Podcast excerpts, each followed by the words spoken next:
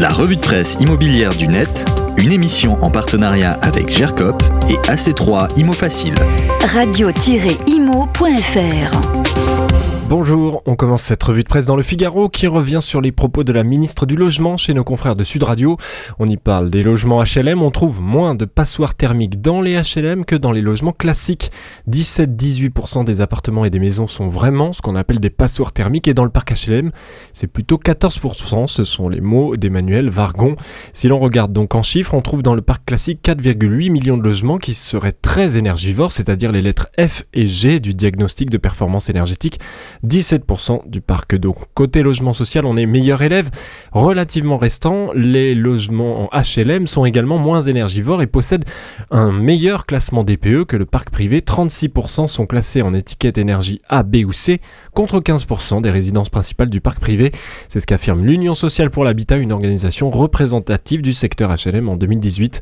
À lire dans l'article les compléments et les explications des bailleurs HLM, notamment ce chiffre. Chaque année, les offices dépenseraient 1 milliard d'euros pour la réhabilitation thermique selon Marcel Rogemont, président de la Fédération des offices publics de l'habitat.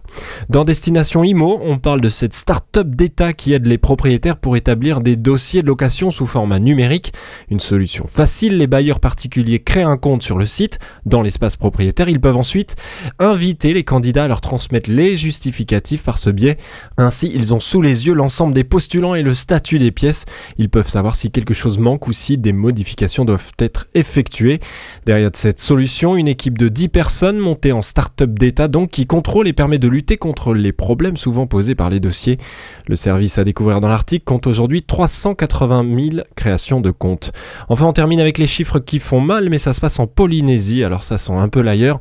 Hum, sur Outre-mer, la première, on revient sur ce changement de fiscalité sur les plus-values immobilières dans cette collectivité d'outre-mer.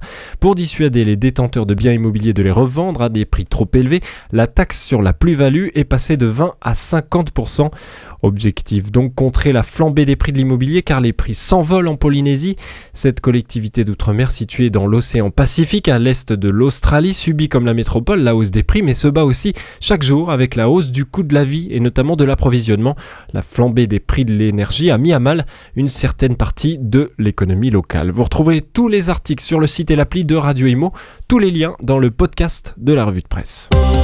La revue de presse immobilière du net, une émission en partenariat avec GERCOP et AC3 Imo Facile. Radio-imo.fr